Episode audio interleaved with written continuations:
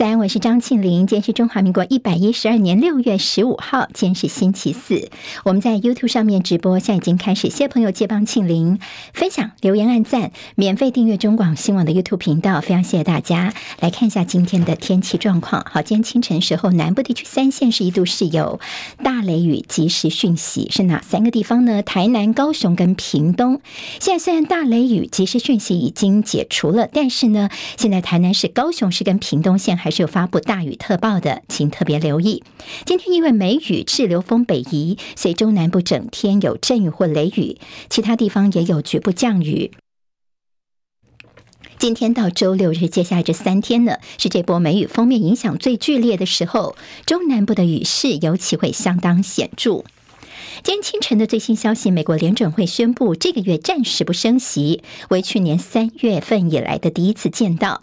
联准会一致决定这次跳过升息，联邦资金利率维持在百分之五到百分之五点二五之间。但是会后所公布的利率预测的点阵图倒是看到，大部分的决策官员都预测，在今年内还会再升息两码。经济学者就分析说，所以这个月来说，这次的不升息只是跳过一次，而非叫做暂停升息。那么叫做有说叫做英式的这个暂停升息哦。那么最快可能在下个月七月份又会再度升息了。好，今天清晨收盘的美国股市，联准会的宣布本月利率按兵不动，美股指数今天多半是收红。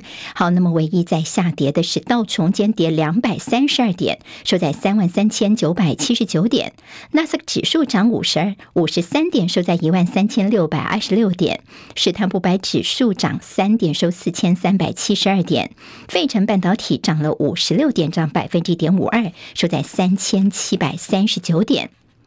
微软创办人比尔盖茨二零一九年以来的第一次访问中国大陆，他人现在已经到了大陆了。消息人士说呢，他预定在明天会会见中共国家主席习近平，而这也将会是习近平近年来的第一次会见外国的民间企业家。继促成沙乌地阿拉伯跟伊朗建交之后，北京又展现他们有意促成以色列跟巴勒斯坦谈判的强烈企图心。习近平昨天跟到访的巴勒斯坦总统阿巴斯举行会谈的时候，他说：“中国方面愿意为巴方实现内部和解，推动以巴和谈发挥积极作用。”两人签署了联合声明，巴勒斯坦强调坚决反对任何形式的台独。前总统马英九邀访大陆的五间大学的学生们来访，马英九基金会在昨天上午已经正式送件了，希望蔡政府能够尽速同意扩大两岸之间的民间交流。大陆国台办的发言人朱凤莲昨天也喊话民进党，不要让同学们失望跟心寒。一艘载有大量难民的船只在希腊南部的国际水域沉没，虽然已经救出了一百多人，但是至少七十八人死亡。预估船上当时载有数百人，失踪人数不明。乌俄战争至今超过十五个月，俄罗斯国会同意他们的国防部跟嫌犯或已经定罪的嫌犯来签约，让他们到乌克兰去战争来补充兵员。基北北桃一千二定期票从今天开始预购，七月一号下个月启用。而为了方便之前一二八零定期票民众办理退费，北捷从今天开始开放各捷运车站的自动售票加值机的退费服务，但是担心人潮太多，所以建议呢。可以在七月一号起，利用周末的时候人潮比较少的时候呢，到北捷各车站去申请一二八零定期票的退费，然后到时候再买新的一千二定期票。接下来进行十分钟早报新闻，我们用十分钟时间快速了解台湾今天的日报重点。好，今天我们先从联合报头版看起，好，是他们的一个专题报道。今天是警察节，算起来二十年来有二十八名警察因公殉职。好，那么其中还记得吗？在台南的这远警他们被外衣间逃脱的受刑人给刺死的事件，双警案的家属希望真的能够重视警察的执勤安全，千万不要。今天公祭，明天就忘记。那页 A 三整个版面来关心警察的执勤安全。联报现在头版二看到是在国际上的焦点。好，昨天呢，美中高层终于是通了电话，布林肯跟秦刚通话，保持美中之间的沟通管道畅通。好，美国国务卿布林肯跟大陆外长秦刚昨天通电话，布林肯是这么说的，他说呢，这个我们两个人讨论就是保持美中的沟通管道的畅通的一个重要性。大陆外交部的说法说，秦刚有就台湾问题等，这中国方面非常重视核心问题来阐明中方的严正立场哦。好，那么就强调美方你要尊重，并且要停止干涉中国内政。好，那么先一开始的时候，我们看到像是新华社也说呢，昨天这通电话是我们中国方面呢应美国的邀请，我们才秦刚跟布林肯通话。好，那么两个人通话之后呢，也看到了昨天在晚间的时候呢，传出说布林肯的大陆之行时间敲定了。好，布林肯本来是二月份呢要到大陆去访问的，但是因为之前的侦察气球事件，所以美中关系紧张。昨天在秦刚跟布林肯通话之后呢，昨天晚上就传出说，好了，布林肯可以来大陆了。好，那其实他是在十六号到二十一号先访问中国，再访问英国。布林肯预计在十八号抵达他的第一站，而这也是。在二零一八年十月份，当时美国国务卿庞佩奥他抵陆访问以来，美国国务卿的第一次出访北京，所以这个消息非常的重要。联合报做到头版，二旺报今天做到头版头条，说布林肯是在六月十八号访中，渴望见到习近平。好，那么有没有可能两人有所谓一对一的对话呢？到底会谈些什么呢？当然，台海的议题、台湾议题呢，一定是重中之重。自由时报今天在头版头条，我们昨天在清晨新闻有提到，是台美贸易倡议的第一批协定，美国众议院的税委会四十二比零，等于是全票通过了。好，第一阶段的这几项呢，现在已经在美国的众院税委会的无异议的通过，等于是展现所谓的挺台力道。今天自由时报当然告诉他说，这是一个好消息。那么其中呢，他们比较轻描淡写的是说。其中其实有一个部分被提出纠正了，就是说行政部门必须跟台湾协定的话呢，要咨询国会啊。因为拜登政府当初在签署的时候是排除宪法赋予国会来参与贸易谈判过程的一个权限，所以他们说哎，这个不行哦，还是要通过我们国会啊。但是今天自由就说，其实呢，通过国会这也代表是美国的国会呢，对于台湾的这个台美伙伴关系也表达了他们的态度，他们的坚定支持。但最后到底要不要通过美国国会呢？现在有说，去年拜登政府觉得说呢，这个倡议并没有包括市场的准入跟关税的减让。也就是说，这协定是不经过美国国会批准是可以的。好，那么真的就可以这样绕过去吗？今天在中国时报的头版头条跟内页哦，倒是蛮重要的，请大家关心一下。美国国会审查我们的台美二十一世纪贸易倡议，但是我们的行政院坚持说，在台湾这边是不用送审的。美国这边已经提出纠正，说他们国会呢要管这个事情。但是我们现在行政院说，哎，这个是叫做行政协定哦，并不是什么条约。也就是说呢，照我们的这个做法呢，可以不用经过国会，那么就可以绕过去了。那么等到协定生效之后呢，只需要送到立法院查照就可以了。好，在野党立委非常的生气，强烈的反弹说，美国国会可以审，但是我们的国会竟然一点这个智慧的余地都没有吗？国民党团总召曾明宗就说，请你民进党千千万万不要双标。好，怎么说双标呢？他们今天《中国时报》内页表格整理了一下当年的服贸协议、两岸服贸协议跟现在的台美二十一世纪贸易倡议，民进党的态度，大家说真的叫做双标啊。美国方面要过国会送审，而台湾为什么不能够呢？那么今天最重要是这个所谓现在只是第一阶段而已，到底这个台美二十一世纪贸易倡议中间对哪些细节、哪些对台湾有利、哪些新增义务、哪些产业？也会受影响。现在大家全部都捂飒飒，不知道。